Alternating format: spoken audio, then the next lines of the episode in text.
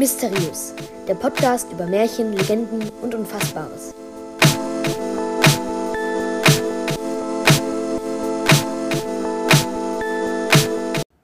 Glücklich sein. Das ist das Thema des heutigen Märchens am zweiten Tag der Märchenwoche. Schön, dass du eingeschaltet hast und los geht's.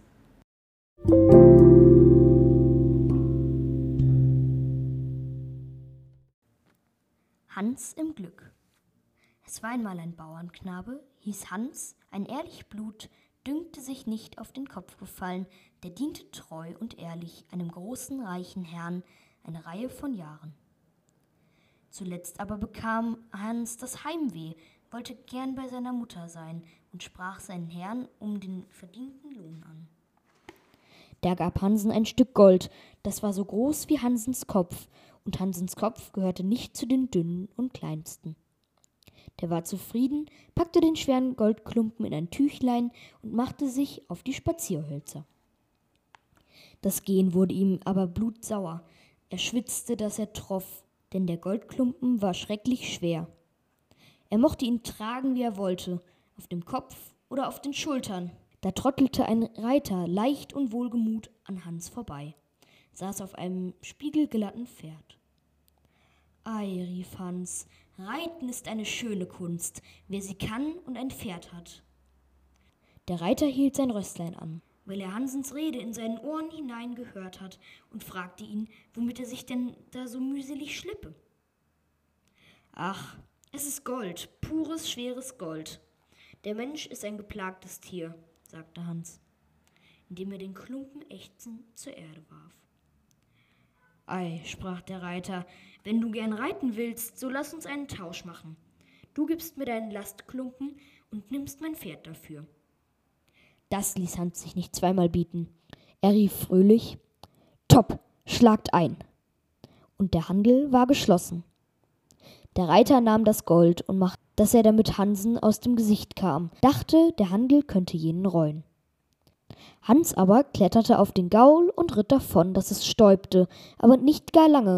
Da tat das Pferd einen Satz, dass Hans, der nicht reiten konnte, herunterfiel, wie ein Nusssack, konnte kaum ein Glied regen. Ein Bauer, der mit einer Kuh des Weges zog, fing das ledige Pferd und führt's dahin, wo Hans lag. Der weinte und rieb sich die Knochen. Nimmermehr reiten, tut doch nicht gut. Wer doch so ein sanftes Küchen hätte, wie ihr dort, guter Freund. Da könnte man täglich Milch essen und Butter und Käse und wird nicht heruntergeworfen. Ei, sagte der Bauer, wenn euch die Kuh so wohl gefällt, so gefällt mir nun auch gerade euer mutiges Pferd. Gebt euch die Kuh für das Pferd. Das ist ein guter Tausch, den lob ich mir, sprach Hans, nahm die Kuh und trieb sie vor sich her. Während der Bauer sich auf das Ross setzte und Heidi hast du nicht gesehen davonritt. Als Hans in ein Wirtshaus kam, verzehrte er seine letzten paar Heller, denn er meinte nun, da er die Kuh habe, brauche er kein Geld und marschierte weiter. Es war aber den Tag sehr heiß und noch eine weite Strecke zum Dorfe, wo Hans her war und wo seine Mutter wohnte, und es durstete Hansen.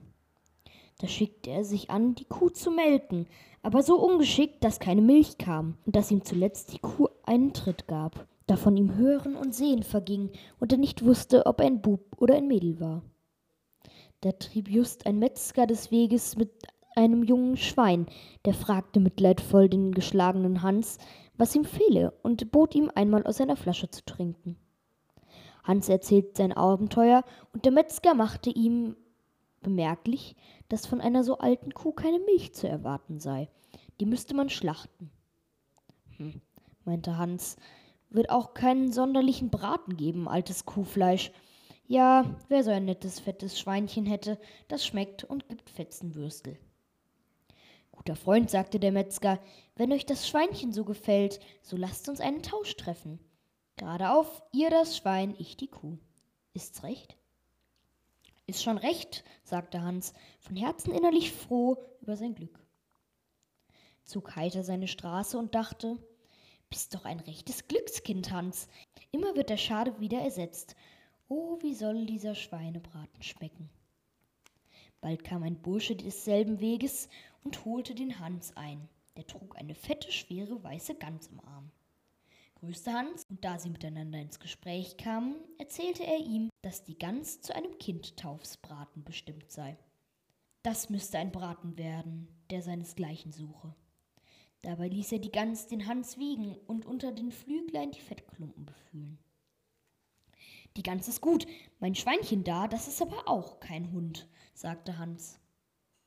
Wo hast du denn das Schweinchen her? fragte der Bursche, und Hans erzählte, dass er es vor kurzem erst erhandelt. Da sah sich jener bedenklich um und sprach Höre, ein Wort im Vertrauen. Da hinten im letzten Dorfe ist dem Schulzen Allwei ein junges Schwein gestohlen worden. Der Dieb hat's an dich verpascht. Und wenn jetzt der Flurschütz uns nachkommt, ich sehe seinen Spieß schon dort über den Kornehren blinken. So fasst er dich für den Dieb. Und du kommst, statt mit dem Schwein in die Küche deiner Mutter, in des Teufels Küche. Ach du mein lieber Gott, was bin ich für ein Unglücksvogel, schrie Hans. Hilf mir doch um Gottes Willen, guter, liebster Freund. Weißt du was, sprach der Bursche, geschwind, gib mir das Schwein und nimm du meine Gans. Ich weiß hier herum die Schleichwege und ich will mich schon unsichtbar machen. Gesagt, getan, Handel geschlossen und in zwei Augenblicken waren Bursch und Schwein dem Hans aus den Augen. Bin doch ein Glücksvogel, lachte Hans innerlich und trug die Gans eine gute Strecke. Vom Flurschütz oder sonst einem Nachsetzen war nichts zu sehen. Hans berechnete den guten Braten, das Fett, die Federn, die Freude seiner Mutter, und so kam er in das letzte Dorf vor dem seinigen. Da stand ein Scherenschleifer an seinem Karren. Der sah ganz fröhlich aus, schliff und pfiff und pfiff und schliff. Dass es nur so schnurrte. Dann sang er einen lustigen Gassenhauer. Es kam ein junger Schleifer her, schliff die Messer und die Scher, hat's gern getan. Tut's noch einmal, was geht's dich an? Was hast du denn davon? Hans blieb ganz verwundert stehen mit seiner Gans, und hatte seine Verwendung über des Schleifers Lustigkeit. Dann bot er ihm guten Tag und fragte, euch geht's gewiss recht gut, dass ihr so lustig und fröhlich seid.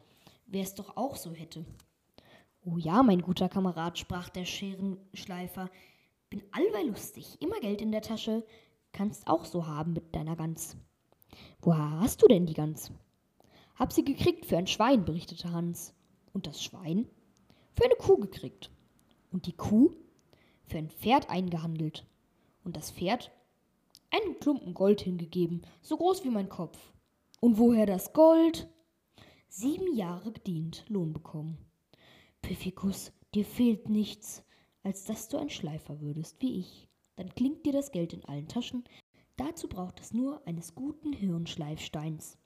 Hier habe ich noch einen liegen ist zwar schon etwas abgenutzt, geht aber doch mit, wenn du ihn trägst. Den gebe ich dir für deine Gans. Willst du? Ob ich will? Freilich, rief Hans ganz erfreut.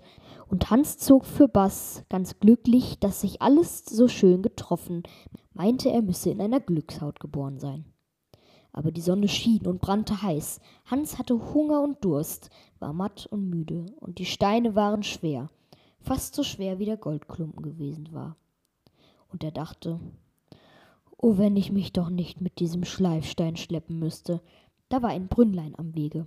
Daraus wollte Hans seinen Durst löschen, bückte sich, und beim Bücken fielen die Steine in den Brunnen hinab. Wer war froher wie Hans im Glücke, dass er auf einmal die schweren Steine losgeworden ist. Freudig sprang er auf, los und ledig aller Sorgen, aller Lasten, pries sich als den glücklichsten Menschen und langte guten Mutes bei seiner Mutter an. Hans im Glücke.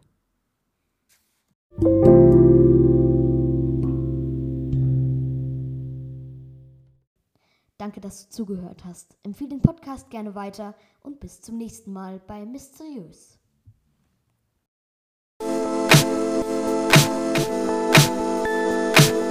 Das war eine Folge von Mysteriös, der Podcast über Märchen, Legenden und Unfassbares.